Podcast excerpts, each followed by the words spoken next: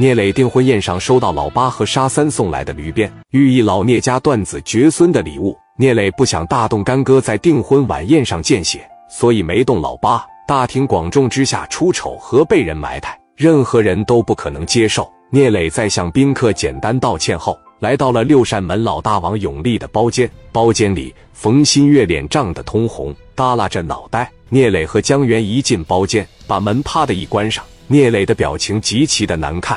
王永利刚要开口，聂磊一摆手，拿了杯酒，一步一步的来到了王永利跟前，说：“今天这个场合，我不想惹事。”我很欣慰，刚才我控制住了，没有惹什么大麻烦，也没有影响各位领导吃饭。刚才你也看见发生了什么事，大概你也知道给我送来了什么，我也忍了。其实老八不应该活到现在。大哥，你知道为什么吗？王永利问。为什么呢？聂磊说：“我是在照顾冯新月，冯经理的面子。”王永利看着聂磊，冯新月低头看着桌面。聂磊接着说道：“事到如今，我也看明白了。”这是有人嫉妒我啊！我上李沧区就是不行啊！一开始我还找不着原因，但是现在我找着原因了。有人演戏，有人嫉妒，不是说我来李沧区做生意，而是嫉妒力哥你拿我当亲弟弟，我拿你当亲哥哥，他们羡慕了，他们嫉妒了。你说你亲弟弟今天这个订婚宴被搅成这样，我啥也不说了，希望大哥能给我做个主。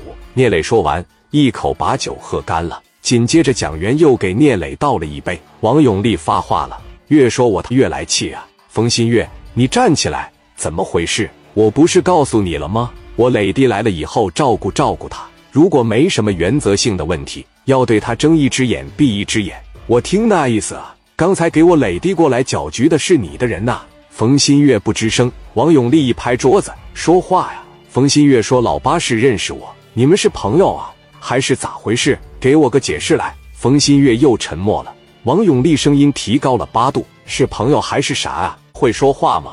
上我跟前来！”冯新月来到王永利跟前，说：“算不上朋友，就就认识，就是做买卖的嘛。你也知道。”王永利说：“我知道啥呀？听着刚才聂磊说什么了吗？给我重复一遍。”冯新月说：“今天这个局被搅了。”王永利啪的给了冯新月一个嘴巴，说：“刚才我磊弟说的是这个吗？”我他是他亲哥，他是我亲兄弟，我亲兄弟订婚，你的人就这么来搅局呀？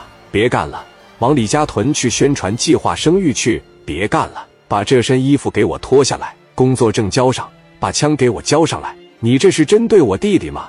你这是在针对我？我弟弟他委屈成啥样了？媳妇让人打了，自己让人打了，刚装修的那个小游戏厅让人泼的全是狗屎，这是你指使的吗？冯新月说不是。我怎么敢指使呢？那这是怎么回事？冯新月说：“你听我解释，我不想听你解释，解释就是狡辩。工作证交上来，把枪交上来，滚！”旁边有人劝王永利说：“不要那么生气呀，不要那么生气。”王永利说：“显着你了，什么玩意？我没喝多。”冯新月还想不想干了？你要是不珍惜这份工作，有的是比你有能力的人上来，想不想干了？冯新月说：“想干。”想干听着，这个事从今往后不许掺和了。从即刻开始，老八给你打电话，不要接，你也不要跟他说任何的话。给我弟妹那间房子打成那样，就是这么给我做事的啊。我走了，发完了脾气，领着司机就要走。临走前，司机说：“刚才说的都听着了吗？”听着了。司机说：“听着了，要执行了。”王永利来到了聂磊的跟前，拍了拍聂磊的肩膀，说：“想干啥就干。”别人欺负我们，指定是不行，好吧？不用照顾他们的感受，有事找我。聂磊说：“哥，那我送你下去。”王永利，你不用送了，我没有司机啊，要你送我，我走了。王永利扭头就走了。冯新月满头大汗，如释重负，心想：我工作算是保住了。聂磊拿着这个酒杯来到冯新月跟前，冯新月这边也倒了一杯，俩人把酒杯举起来。聂磊说：“我也不是故意的。”我希望你能理解。自从我那天打完了电话询问你的情况，你说老八是你的人，我一直没想怎么样他，我一直在对他手下留情。我就是怕得罪了你，将来磊弟在李沧区这边做生意，肯定少不了麻烦你。希望你能照顾照顾我，有钱我们一块赚。冯新月和聂磊俩人一碰杯，干了。聂磊紧接着往冯新月耳边上一凑，说：“冯经理，我没有为难你吧？冯新月，没有，没有。聂磊说：“吃好喝好啊，订婚宴后我就要办我的事儿了。过两天我再请你喝顿酒，那就是我正泰游戏厅开业。”说完，聂磊扭头就走了，把门一关上，整个订婚宴基本上就完事了。下午三点来钟的时候，聂磊通知所有人来全豪实业开会。